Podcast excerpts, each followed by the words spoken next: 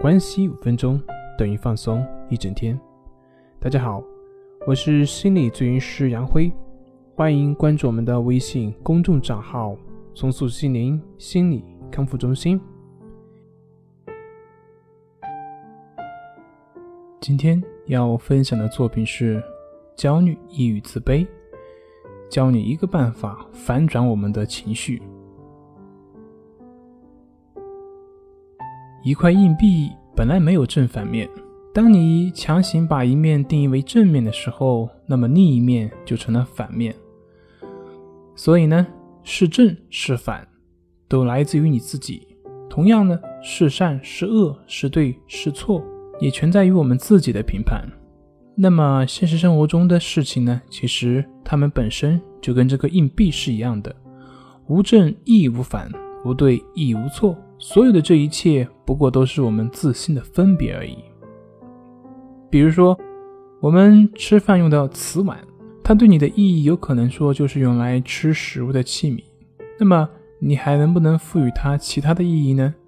也许哪天你正在吃饭的时候，一只老鼠窜了出来，情急之下，你就会端起手上的碗砸过去。这个时候呢，这个碗的意义就已经改变了，它就变成了你消灭老鼠的武器。那它还可以有其他的意义和用途吗？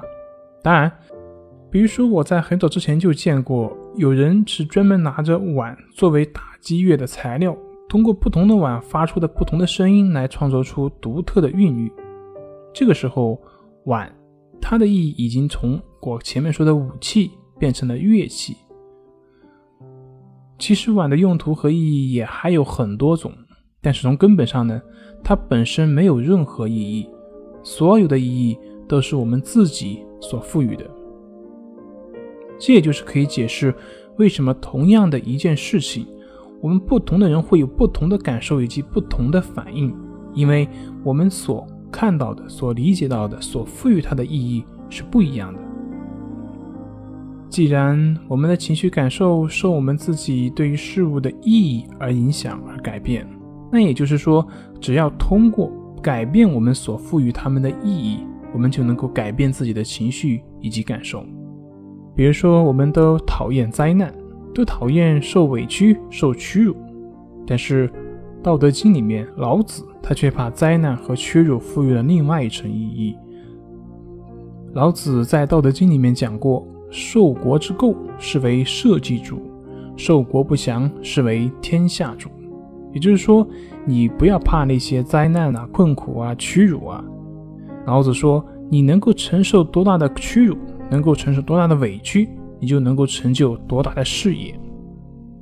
那么灾祸呢？它的意义就从一个倒霉的事情上，变成了一个值得振奋人心的事情。这正是在锻炼你的能力啊！一般能力小的人，他也碰不到那么大的灾祸。但说起来非常简单，但是在生活中，我们有没有办法去帮助我们去转换自己所赋予事物的意义和价值呢？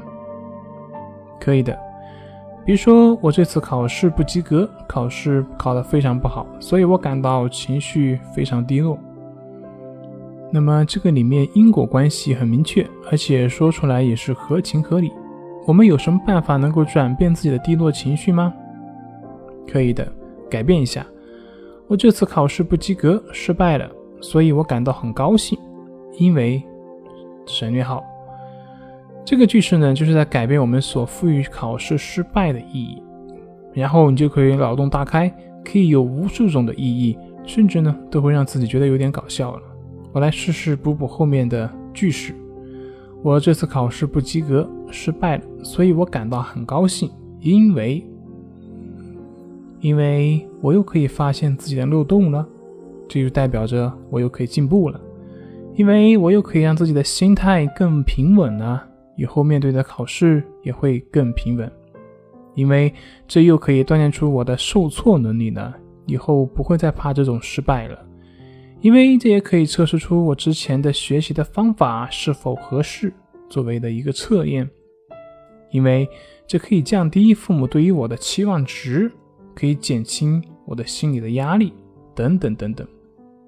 当然，你也可以搞笑一点，因为我就是想体验一下不及格的感觉。